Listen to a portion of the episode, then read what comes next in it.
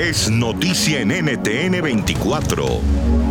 Se debe decretar una cuarentena estricta en las principales eh, ciudades de Colombia para frenar así la propagación del COVID-19.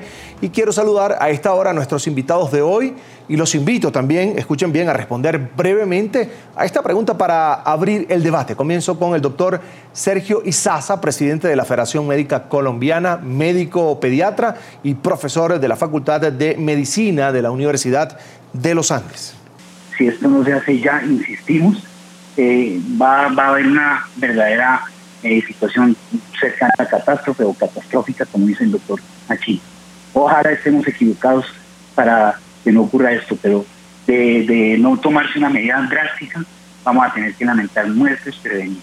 Eh, por favor, a todos los colombianos, cuídense y cuiden a los demás, sean solidarios, pero al gobierno nacional facilite que esta cuestión sea un hecho hay personas que no pueden quedarse en casa y porque tienen que salir a buscar eh, el sustento diario, entonces cumplir con los mínimos básicos. Y la otra cuestión, contratación estable durante el tiempo de pandemia al personal de salud con, con bioprotección y con protección y seguridad social. Estas medidas drásticas no gustan a nadie y no quisiera tomarlas nadie, pero dada la velocidad de propagación y el anuncio de una situación de un colapso absoluto del sistema hospitalario, se trata de evitar una tragedia. Pero el problema no para ahí. Si no se toman otras medidas, volveremos a cierres futuros. Yo no puedo decir algo contrario a lo que se ha dicho. Necesitamos fortaleza y cumplimiento y cumplimiento y rigor en la en el aislamiento y en las medidas de aislamiento.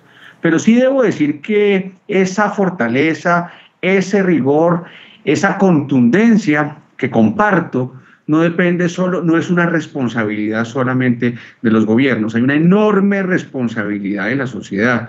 Y mi llamado aquí, como lo hicimos también en su momento cuando reflexionábamos sobre el día sin IVA, es a fortalecer contundentemente la corresponsabilidad para que finalmente tengamos eso que algunos han llamado, que los expertos han llamado, un aislamiento inteligente. No va a ser suficiente con que desde el gobierno local o desde el gobierno nacional se dicten unas medidas, se decreten unas medidas. Si no hay un control, si no hay capacidad de control del Estado, pero si no hay autorregulación y autocontrol de la ciudadanía.